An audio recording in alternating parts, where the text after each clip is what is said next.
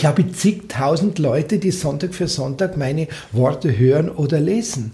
Das sind Dome, die du hier füllst. Herzlich willkommen zu einer neuen Ausgabe des Faktenfunks, dem PR-Podcast des Faktenkontors. Draußen werden die Tage immer kürzer, viele hat der Herbstblues erfasst und Halloween fällt wegen Corona aus. Halloween? Da war doch was. Darüber reden wir heute mit Rainer Maria Schießler, Pfarrer in der St. Maximilianskirche in München. Es geht um die älteste PR der Welt, aller Heiligen und warum kirchliche Podcasts inzwischen der Renner sind. Mein Name ist Jörg Wernin, Ihr Gastgeber und Host im Faktenfunk. Herzlich willkommen.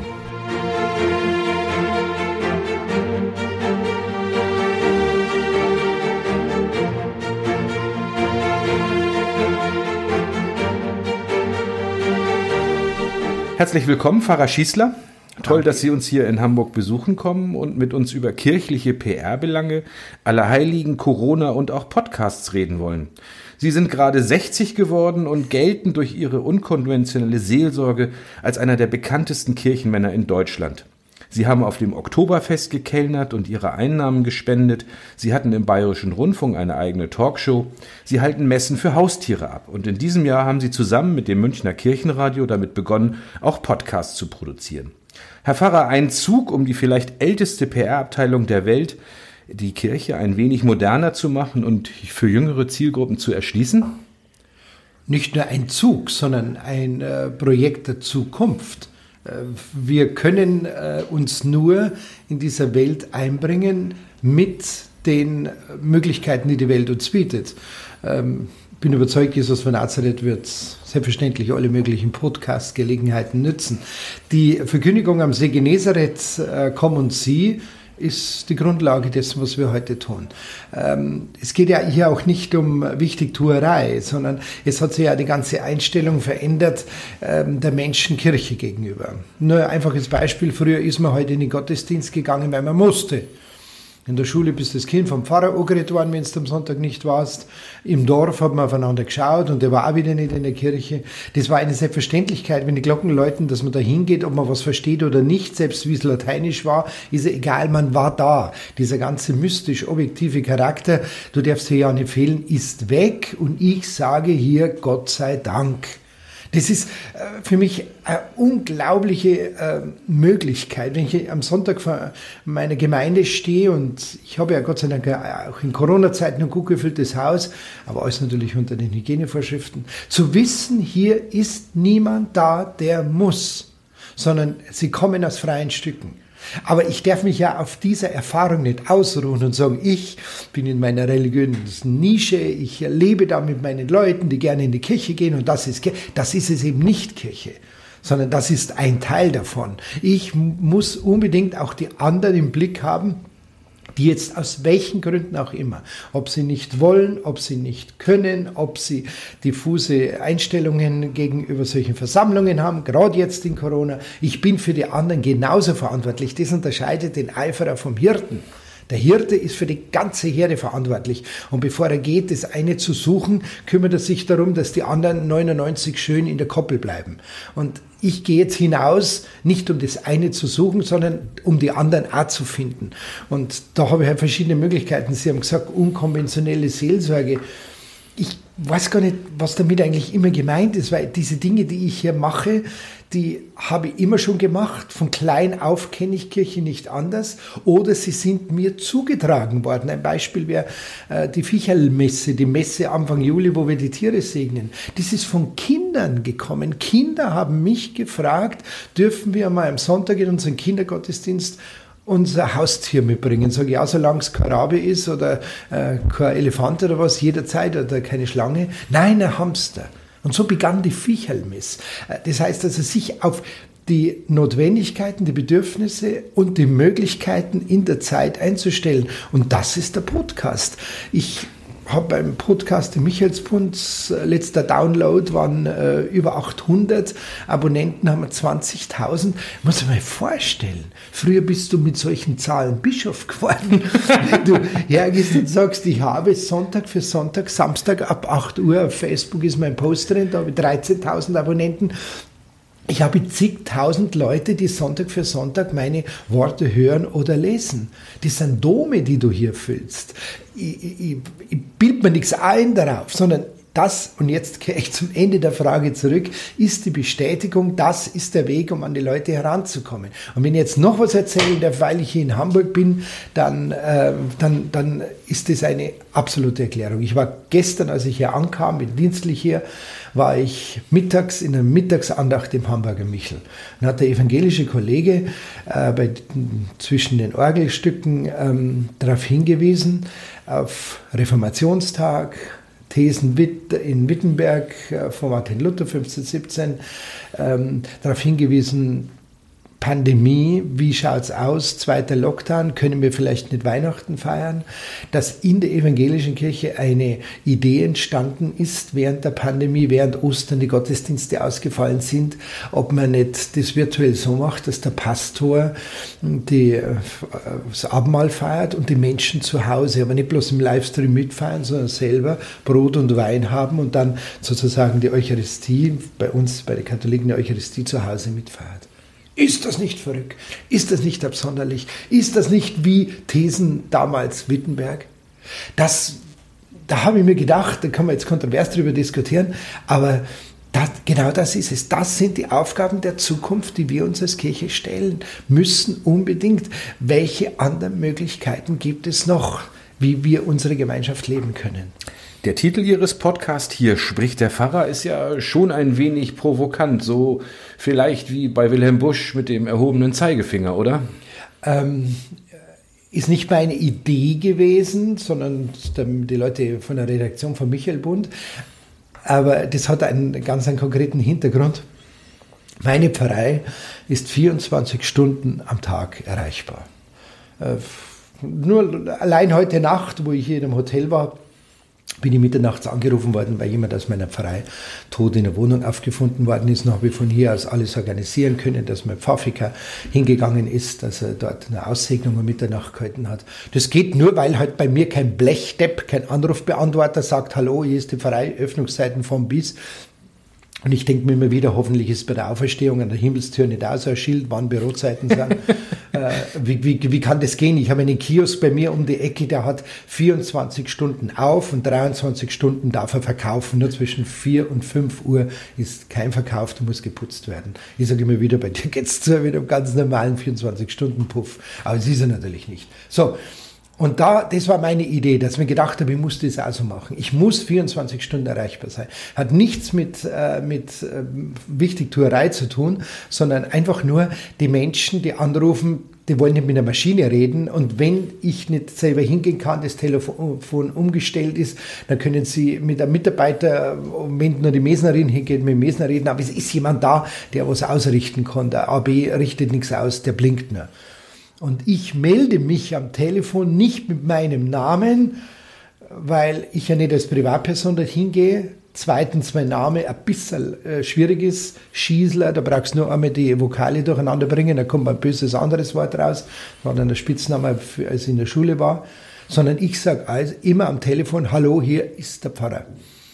Weil, klar, warum rufe ich in der Pfarrei an? Am liebsten wollen halt die Leute nur den Pfarrer sprechen, selbst mit Belangen, die ich gar nicht lösen kann, weil dafür meine Sekretärin oder meine Buchhaltung zuständig wäre. Also das ist mein Melden am Telefon. Hallo, hier ist der Pfarrer. Und dann sagst du, jetzt habe ich Ihren Namen nicht verstanden. Dann sage ich, den habe ich noch gar nicht gesagt. Ich habe nur zuerst gesagt, welche Funktion mit Ihnen gerade äh, kommuniziert. Und daher stammt der Titel, hier spricht der Pfarrer. Sie sind ja sowas wie eine kleine mediale Berühmtheit in München und Bayern müssen aber auch wegen ihrer Themen im Podcast manchmal heftig einstecken. Wie geht ein Pfarrer mit den Hasspredigern in den sozialen Medien um? Das ist unglaublich hart. Ich habe einen ähm, Mann, der mir meine Facebook-Seite und meine Webseite betreut und der hat mir gesagt, er macht es nur, wenn er die Bevollmächtigung von mir kriegt, dass er diese ganzen Hassposts rausschmeißt. Ich möchte nicht, hat er mir gesagt, und ich bin ihm wahnsinnig dankbar dafür, dass, er, dass Sie auch nur eines davon auf Ihrer Seite lesen. Das genügt, wenn das woanders ist, und da rate ich Ihnen auch, drüber gehen, weggehen, löschen, rausgehen.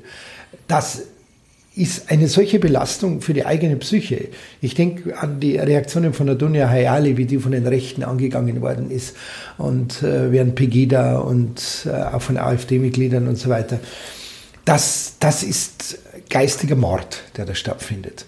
Ähm, wenn wir nicht mehr in der Lage sind, uns wirklich auseinanderzusetzen, äh, uns gegenseitig zu sagen, was uns wichtig ist und dann, wie sagt der Paulus so schön, prüft alles das Gute behaltet. Wenn alles nur noch persönlich genommen wird, wenn es nur noch ein persönlicher Angriff ist, wenn es nur noch darum geht, den anderen äh, in die Magengegend zu treten, aber nicht äh, einen Weg zu suchen. Auf die Straße zu gehen, gegen Corona-Auflagen zu demonstrieren, äh, ist so lange falsch, solange ich nur gegen etwas bin. Demokratie, demokratisches äh, Empfinden heißt, auf die Straße zu gehen, um für etwas zu sein, um Wege aufzubieten. Nichts anderes möchte ich ja tun und ich beanspruche nicht, dass ich alles richtig mache machen sage. Aber äh, wirklich äh, alles zuhören genau äh, hinhören, was will er mir denn sagen? Dem anderen vor allem einmal unterstellen, dass er Positives im Sinn hat. Jetzt gehen wir mal innerkirchlich kälter zu den Reformen, die, die, die der Kirche Reformen auferlegen. Ich bin der Meinung, wir brauchen unbedingt jetzt eine zweite Reformation, dass wir nicht die Kirchenzerstörer sind, dass es uns nicht darum geht, über die Hintertüren Zölibat abzuschaffen und Frauen zu weinen und so weiter, bloß weil wir andere Kirche wollen.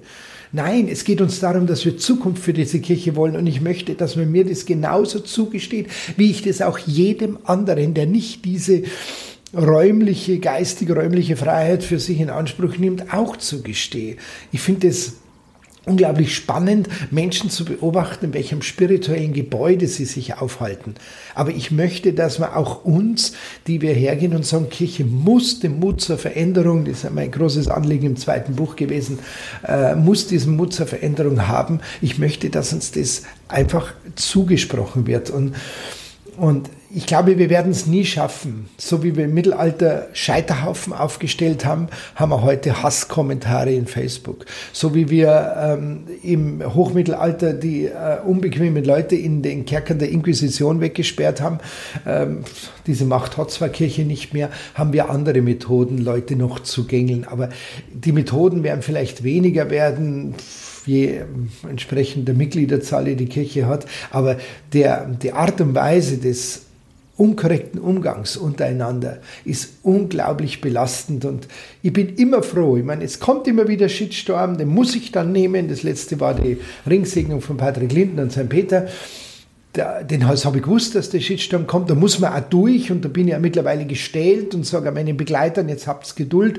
äh, es geht wieder vorbei, morgen ist die Schlagzeile nicht mehr zu lesen und dann wird schon wieder ruhiger und so weiter.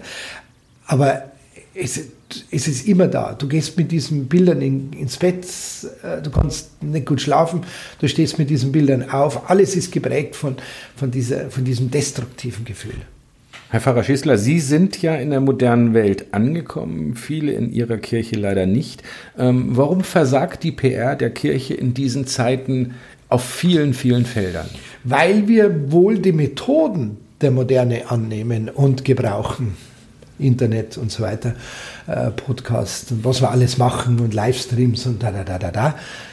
Aber den inneren Mut zur Veränderung nicht haben noch einmal gestern ähm, diese äh, Mittagsandacht äh, im Alten Michel. Ähm, diese, die, diese Diskussion, die, von der er erzählt hat, die in der evangelischen Kirche stattfindet, dass ein Pastor am Fernsehen die Einsetzungsworte spricht über Brot und Wein und weil ja keine Gottesdienste möglich sind im Lockdown, die Christen zu Hause sitzen und nicht nur zuschauen, wie er das tut. Ich habe zum Beispiel solche Geistermessen nicht gehalten, weil ich gesagt habe, das mache ich nicht. Ich kann nur mit meinen Menschen feiern, von der, allein in einer leeren Kirche oder, oder wenn es dann die Bilder von den Gemeindemitgliedern in die Bänke reingeklebt haben.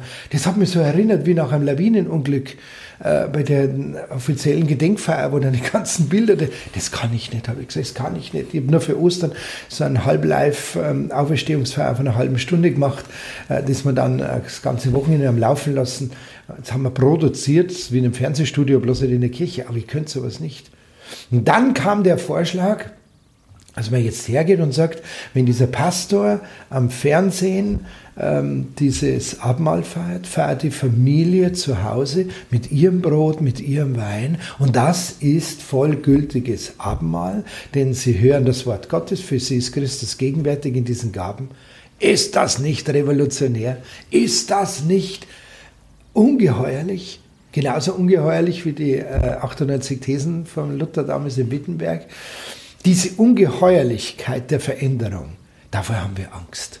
Schau einfach einmal nur in so ganz einfache äh, Felder hinein, wo wir unbedingt verändern müssten. Umgang mit Homosexuellen. Habe jetzt eben die Breitseite voll bekommen mit Patrick Lindner. Umgang mit Menschen, die einen Bruch haben. Da heißt in den Seligpreisungen, selig die Armen. Die Armen sind nicht einfach nur die materiell Armen, sondern die, die am Rande sind, die die Bruch erlebt haben.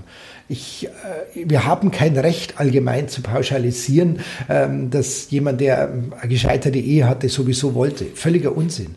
Das sind Menschen, die diesen Bruch annehmen müssen, darunter unglaublich leiden. Und wir, wir schließen sie aus. Das heißt, wir müssten eine ganz andere Form der Mahlgemeinschaft bilden. Ähm, und das wäre eigentlich die richtige PR. Das war genau die PR, die ein Jesus von Nazareth gehabt hat. Die, und die lautet, da schaut ihn an, er, er hält Mahl mit, äh, mit Sündern, mit Zöllnern, mit Pharisäern, er ist ein Fresser und ein Säufer. Das habe ich jetzt nicht, das sind meine Worte, so steht es im Evangelium. Das, die haben beschrieben, was er gemacht hat. Er hat sich mit Menschen zusammengesetzt, hat Mahlgemeinschaft gebildet und hat sie dadurch verändert, dass er sie in die Gemeinschaft hereingeholt hat. Einen Zachäus vom Baum runterholen und ihm sagen, ich muss in dein Haus und nicht warten, bis Zachäus sagt, würdest du einmal kommen. Das ist genau der Unterschied. Glockenläuten kommen die Leute oder gehen wir mit einem Podcast in ihr Haus rein. Und dann kann der Zachäus sein Leben ändern. Dann hat er den Mut zu seiner Veränderung und kann sagen, die Hälfte meines Vermögens gebe ich den Armen und die ist auch noch weg. Das heißt, er ist am Schluss mittellos. Der gibt alles weg, weil er einen neuen Lebenssinn, ein neues Mittel zum Leben, ein neues Lebensmittel ge gefunden hat. Dem dient ja PR.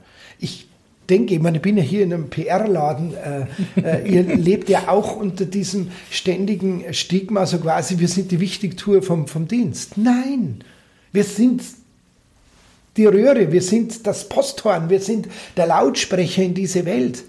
Und äh, Kirche muss einfach wieder die, äh, sie überlegen, welche Lautsprecher brauchen wir denn. Aber jetzt kommt ganz, ganz Interessantes, ähm, was da unbedingt reingehört, weil ich erst vor kurzem dieses Gespräch hatte. Ich hatte heuer am 20. September zum vierten Mal einen CDF-Live-Fernsehgottesdienst mit bester Quote. Ich hatte das drei Jahre hintereinander und dann habe ich jetzt zwei Jahre nichts gehabt.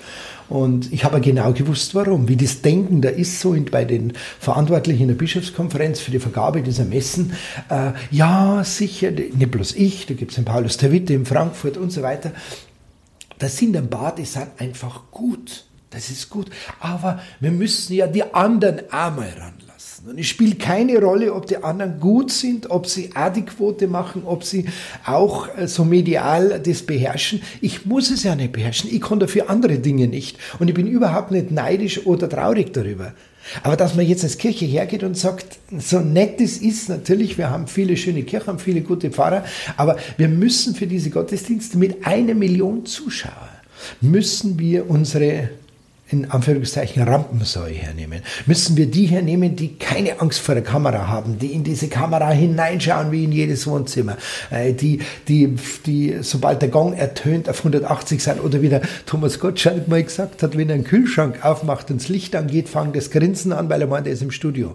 so, so müssten wir sein. Also und, amerikanische Vorbilder auch, was äh, Hobby kenne ich wenig, aber kenne wenig, aber, aber das, dieser Spruch von Gottschalk ist mir halt hängen geblieben leben. Wir müssen, einer, der auf dem Punkt sofort präsent ist. Das ist ja ein Dienst an der Kirche. Nein, geht man jetzt her in diesen internen äh, Circling und sagt, na, dann ist der zu sehr im, im Vordergrund. Das erlebe ich natürlich seit Jahren, wenn nicht sogar Jahrzehnten bei mir in der Diözese. Immer der Schießler, immer der Schießler. Denke ich mal, wie kann man nur so dumm daherreden? Nie würde ich auf die Idee kommen über einen Mitarbeiter von mir, der einfach etwas sehr gut kann äh, zu sagen, immer wieder der. Ich habe zum Beispiel einen Kirchenpfleger, der ist äh, schwul, ist verheiratet, der, mit dem ich seit 25 Jahren zusammenarbeite, der aber auch ein liturgisches Feeling hat, der tolle Ideen hat. Und der macht bei uns immer jeden Sonntag die Fürbitten, auch in Kooperation mit Jugendlichen und so, ganz aktuell. Der kriegt Standing Ovations bei den Fürbitten. Nicht der Pfarrer nur bei der Predigt, wenn er mal gut war, sondern Fürbitten. Der trägt eine Fürbitte von ganz aktuell in dieser Woche. Und dann stehen die Leute auf und, und applaudieren auf eine Fürbitte. Ich käme nie auf die Idee, dass ich da neidisch würde, weil er jetzt da äh, gut ist. Gott sei Dank ist er gut. Äh, nochmal, was habe ich denn davon, wenn um mich herum da Leute sind, die, äh, die mich nicht äh, glücklich machen, die, die versagen, die, also reden wir so Deutsch, die einfach scheiße sind. Ich brauche doch, brauch doch den Erfolg für, für die Menschen und dazu brauche ich doch jeden um mich herum, der das also kann. Aber dass wir, das, dass wir, wir nennen das äh, die Invidia Clericalis, den klerikalen Neid. Boah, da ist einer gut, da ist einer gut. Und ich, ich erlebe das, aber es, tut mir überhaupt nichts. Es türmt mir eigentlich eher an. Aber ich erlebe das um mich herum immer dieses, ja, müssen wir Obacht geben, nicht, dass der Schießler da schon wieder und so weiter und so fort. Da denke ich mal, werdet glücklich in eurer kleinen Welt. Aber die Debatte ist ja 2000 Jahre alt. Ich meine, ob ich nun Thomas von Aquin oder andere nehme, es gab immer Menschen, die anders waren, die gut waren, die äh, provokant waren und die Kirche vorantreiben wollten und äh, die immer gedeckelt worden sind. Ja, aber die Debatte wird ja immer bleiben. Wir müssen aber, wenn dann irgendwann einmal herangehen, das System ändern. Wenn wir mal unser hierarchisches System sehen. Ich sage das den Leuten immer, wenn dann irgendwo ein neuer Bischof kommt, ah, die Erwartung ist groß, jetzt haben wir einen neuen Bischof. Dann sage ich, was, was glaubt ihr denn? Du kommst doch hier nur in den engeren Kreis der möglichen Kandidaten rein, wenn du absolut angepasst bist. Das heißt im Denken, vor allem im Reden, keine unerlaubten Interviews, keine Kirchenkritik.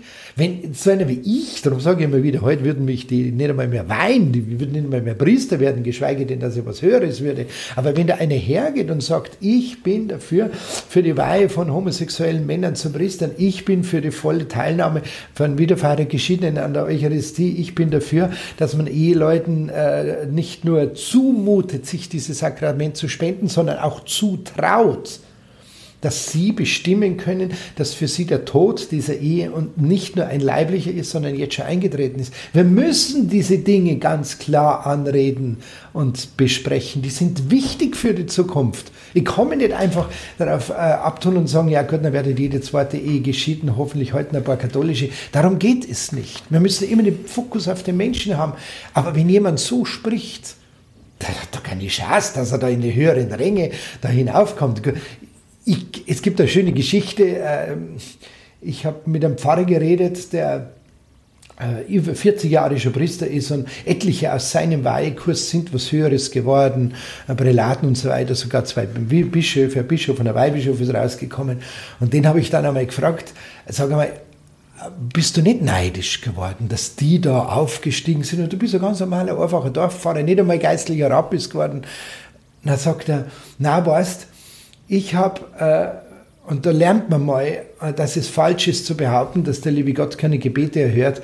Ich habe meinen Herrgott jeden Tag gebeten, bitte lieber Gott, mach, dass ich ja kein Bischof wäre. Sagt er, und schau, ich bin es heute noch nicht. Passt doch.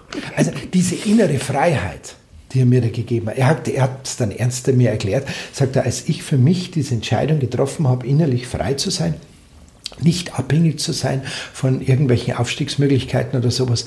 Diese Freiheit hat mir so viel Energie und Kraft gegeben. Und jetzt bin ich ein alter Mann, bin über 40 Jahre Priester und ich sagte, ich bin so glücklich. Und dieses Glücklichsein, das erleben die Leute in der Begegnung mit ihm.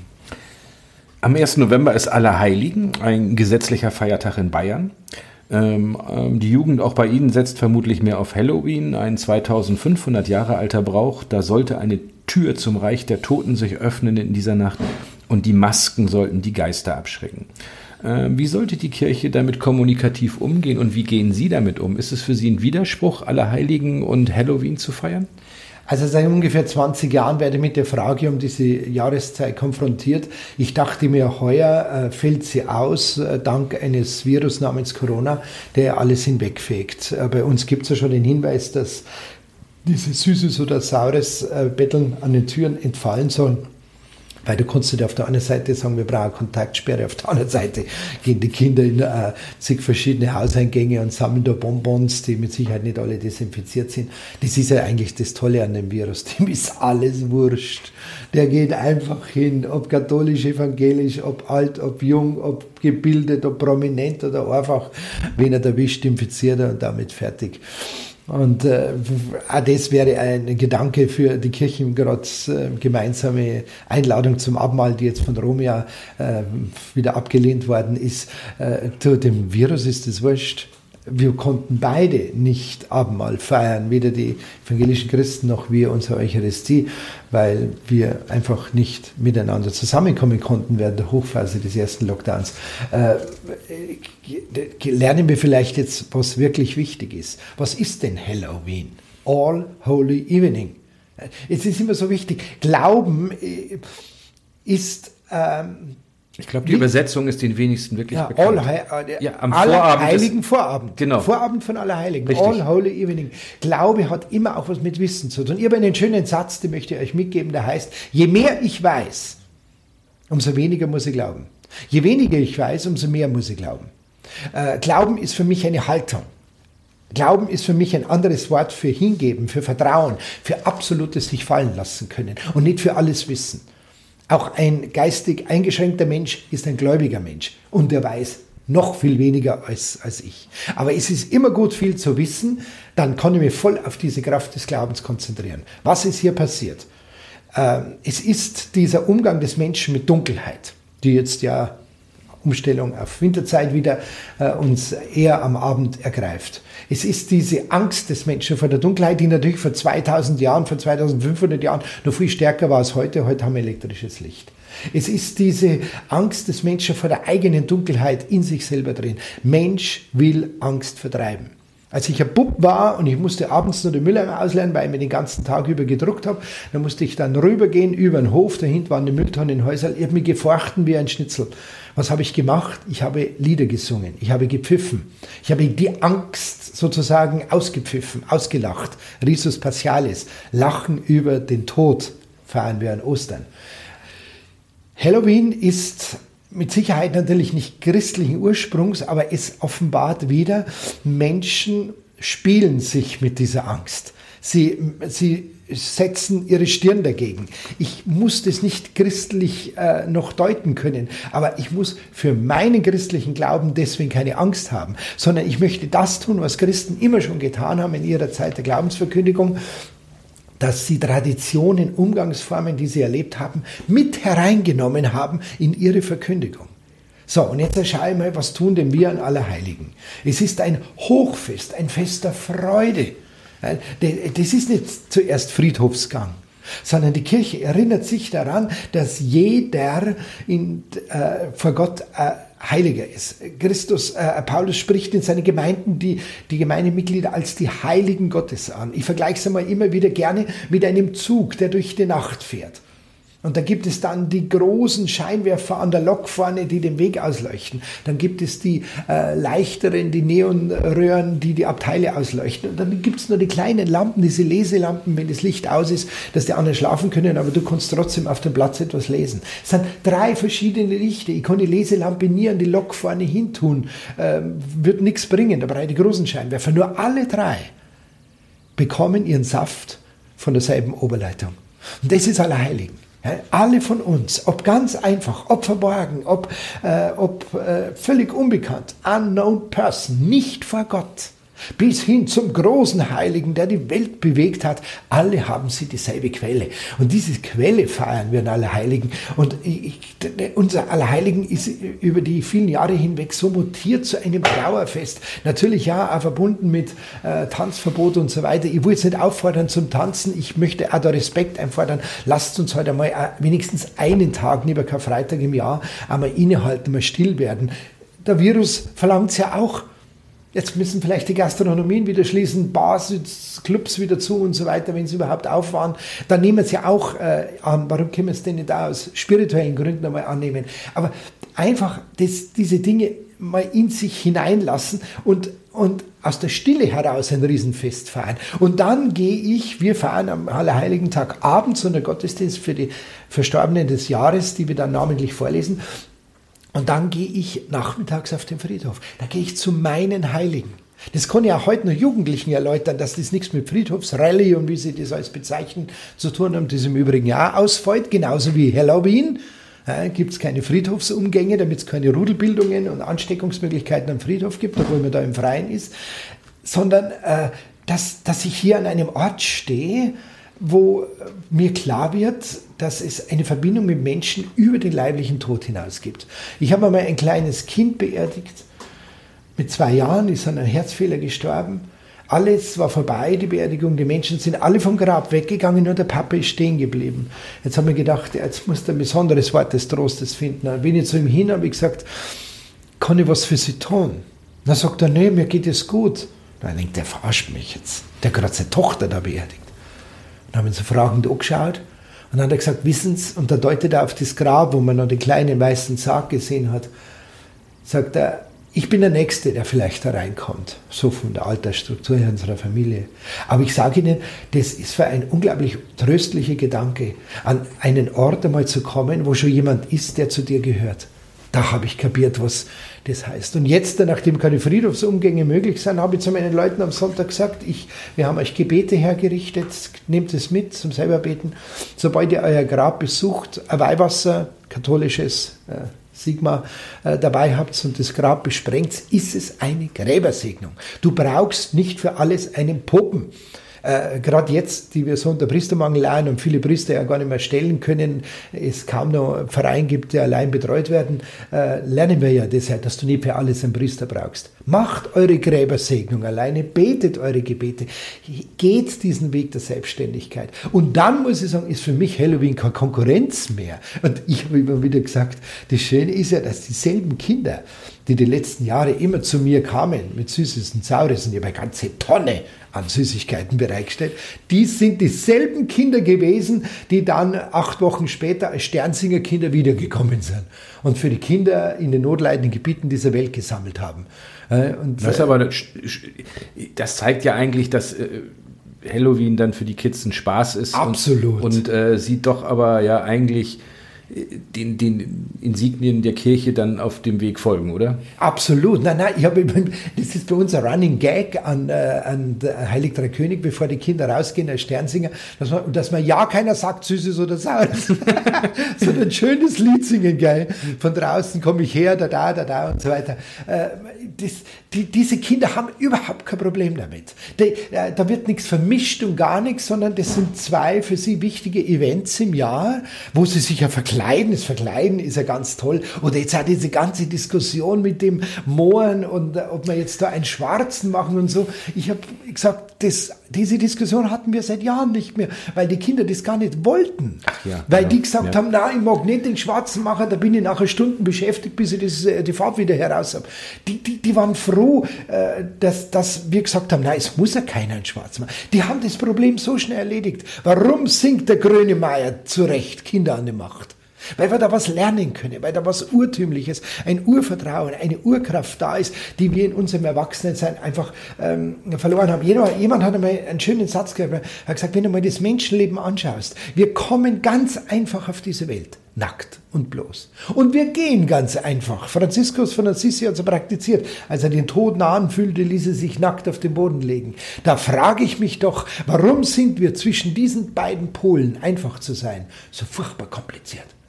Herr Pfarrer, kommen wir auf Corona zu sprechen. Heute gab es eine neue Zahl vom RKI, fast 15.000 neue Infektionen, ein neuer Rekord. Eine Kollegin von Ihnen, ich weiß nicht, Beate Hirt, ist die katholische Sendebeauftragte des Hessischen Rundfunks, hat ein Corona-Gebet geschrieben. Was verkünden Sie zu diesem Thema und wie können Sie den Menschen doch ihre wachsenden Ängste dabei nehmen? Also wir haben bei mir in der Kirche äh, vor Ort haben wir beides miteinander verbunden, die Botschaft und die Aktion. Als unsere Kirche verschlossen war, für drei Wochen haben wir zugemacht. Nicht, weil wir Angst hatten, sondern weil wir gesagt haben, wir müssen jetzt lernen, wie das geht. Es gab keine Hygienekonzepte und ich wollte auch nicht hier rebellieren und sagen, bei mir geht das schon, ich kann das. Dann haben wir zuerst einmal die Kirche ein bisschen hergerichtet. Das heißt, ich habe die Bänke weggetan, ich habe den Boden, den Holzboden, wo die Bänke standen, habe ich neu hergerichtet mit meinen Mitarbeitern und Freunden, haben wir abgeschliffen, eingelassen. Und die Kirche war leer, sie war schön leer und groß. Und dann haben wir den Entschluss gefasst, mit Hundebänke nicht mehr hin. Die stehen mittlerweile ausgelagert in einem ehemaligen Freilaufstall im Rand von München.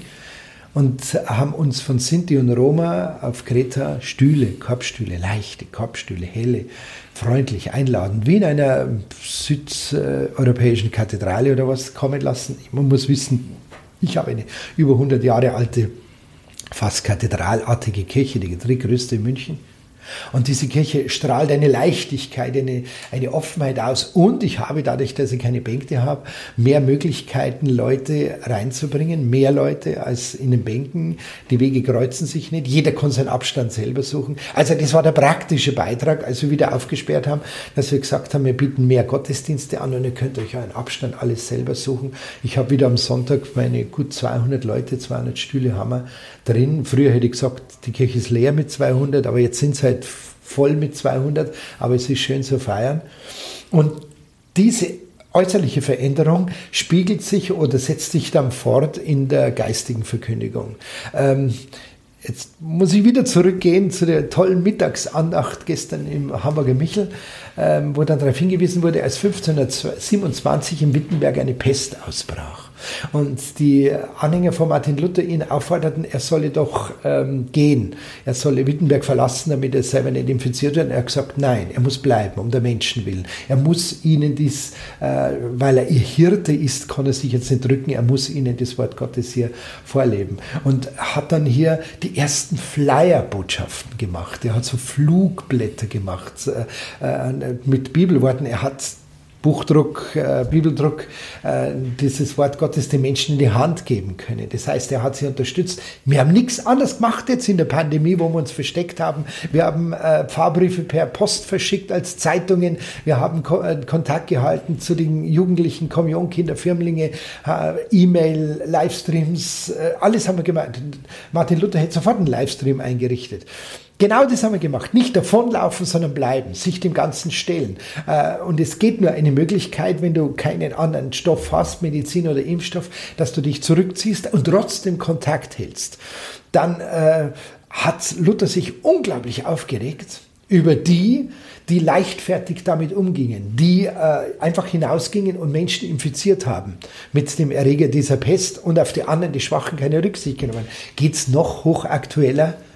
Wenn man diese Corona-Demonstrationen da anschaut und dieses Gerede mit der Maskenpflicht und so weiter, äh, das, das ist alles so zeitnah und so direkt. Und mir war wichtig in dieser ganzen sechs Monaten jetzt, und jetzt schauen wir mal, wie das weitergeht. 15.000 ist viel, aber schau die europäischen Nachbarn an, das haben wir ja eh noch übertief gedeckelt. Dann die Todeszahlen sind bei uns nicht so hoch wie woanders.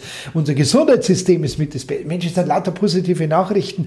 Und wenn wir jetzt wirklich, es geht ja nur um die privaten Kontakte.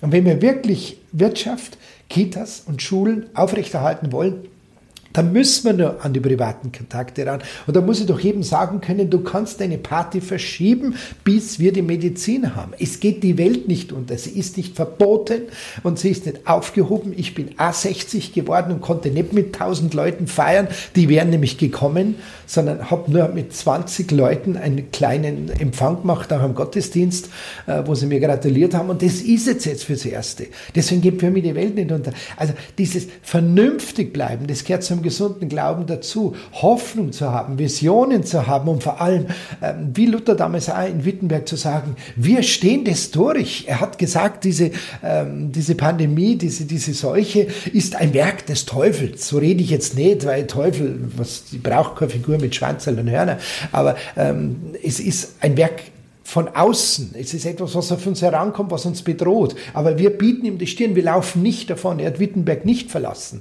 Und wir müssen seine verlassen, sondern wir haben alle Möglichkeiten. Und wenn ich so im Alltag rumschaue, ob in Hamburg hier, was ich jetzt erlebt habe, zwölf Stunden, ob bei mir in München, ich bin Gott sei Dank eigentlich nur von Menschen umgeben, die nur vernünftig sind. Ob in öffentlichen Verkehrsmitteln oder so, die tragen ihre Mund- und Nasenmaske es ist, äh, ich, sicherlich habe ich immer wieder einmal jemand dort, der meint, mir im Büro ein Schnitzel ans Ohr reden zu müssen, weil das alles äh, Corona-Leugner und so weiter. Und ich sage, bitte hören Sie auf, hören Sie auf mit dem Sparen. Es ist nur Unsinn. Äh, und wenn, wenn nur einer, wenn es nur einer wäre, der unschuldig angesteckt ähm, unter diesem Virus äh, leiden oder gar sterben würde. Und komisch, ich habe ein paar Bekannte, die es bekommen haben und die haben unglaublich gelitten. Ich habe keinen, der, der sagt, ich habe gar nichts gemerkt. Wenn es nur einer wäre, wäre es einer zu viel. Also die Ernsthaftigkeit, die Freude, die Leichtsinnigkeit, aber ich meine das jetzt positiv, leichten Sinnes, aber nicht leichtsinnig im Sinn von ich nehme es nicht ernst, sondern die leichten Sinn ist das, ich werde das durchstehen, ich werde nicht aus Wittenberg fliehen, wenn ich das Bild so nehmen darf. Das ist das, was ich meine Menschen sage. Herr Pfarrer, ich danke Ihnen ganz herzlich für dieses Gespräch. Ich wünsche Ihnen viel Glück für Ihre Arbeit und äh, noch viel mehr Abonnenten für Ihre Podcast. Feiern Sie schön Allerheiligen. Werden wir. Äh, einen Tag später auch aller Seelen dann. Der nächste Faktenfunk wird eine Spezialausgabe zur US-Wahl sein. Mein Name ist Jörg Wernin, Ihr Gastgeber und Host und bitte bleiben Sie gesund und neugierig. Dankeschön. Wünsche ich auch.